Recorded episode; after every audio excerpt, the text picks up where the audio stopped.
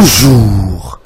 Pour enquête, l'affaire Karim Wad est une pilule indigeste. La décision de la CRI dans l'affaire de Karim Wad a du mal à s'imposer devant les juridictions et instances internationales, écrivent nos confrères. Même si elle ne lit pas le Sénégal avec cette recommandation. Le Sénégal doit faire face à son obligation morale. L'AS nous dit, cette dernière décision de l'ONU est très controversée. Polémique à l'arrêt, pense l'observateur. Selon les échos, Karim Wad a été débouté sur plusieurs de ses demandes. Il avait sollicité l'annulation de la déclaration de culpabilité et de la contrainte par corps. Le comité a refusé. La demande de réparation en préjudice rejetée, ses avocats avaient sollicité 30 jours, le comité a donné 180 jours. Qu'à cela ne tienne, le comité des droits de l'homme de l'ONU embrase le pays, écrit le témoin. Les avocats de Karim Wad parlent de nouveaux camouflés pour l'État, écrit Vox Populi.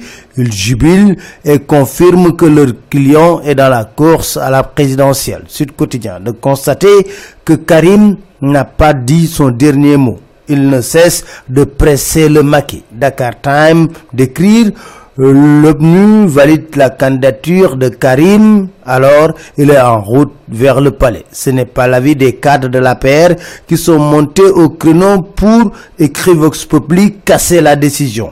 Pour Abdoulaye Diouf écrivent les échos, les recommandations du comité n'ont pas de valeur contraignante ni obligatoire. Il ne peut pas se soustraire à l'obligation de restituer les avoirs frauduleusement substitués.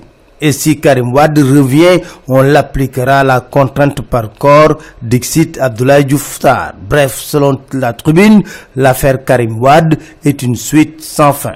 Selon le quotidien, le FRN a remporté la bataille du fichier. Finalement, Alungu va ouvrir le fichier. Rendez-vous est pris après le gamou tension de trésorerie. Selon les échos, la sortie de a fait mal au palais. C'est comme s'il voulait se blanchir et accuser le président. C'est de la déloyauté. Et si l'objectif était de jeter en pâture le président, il a réussi son coup. Tout de même, à la une de Direct Info, le directeur des impôts, cher Ahmed Tidjanba, tempère sur ça de nous dire qu'en réalité, le Premier ministre et ses ministres coûtent 700 milliards de francs CFA par an au peuple sénégalais. C'était tout, merci, très bonne lecture.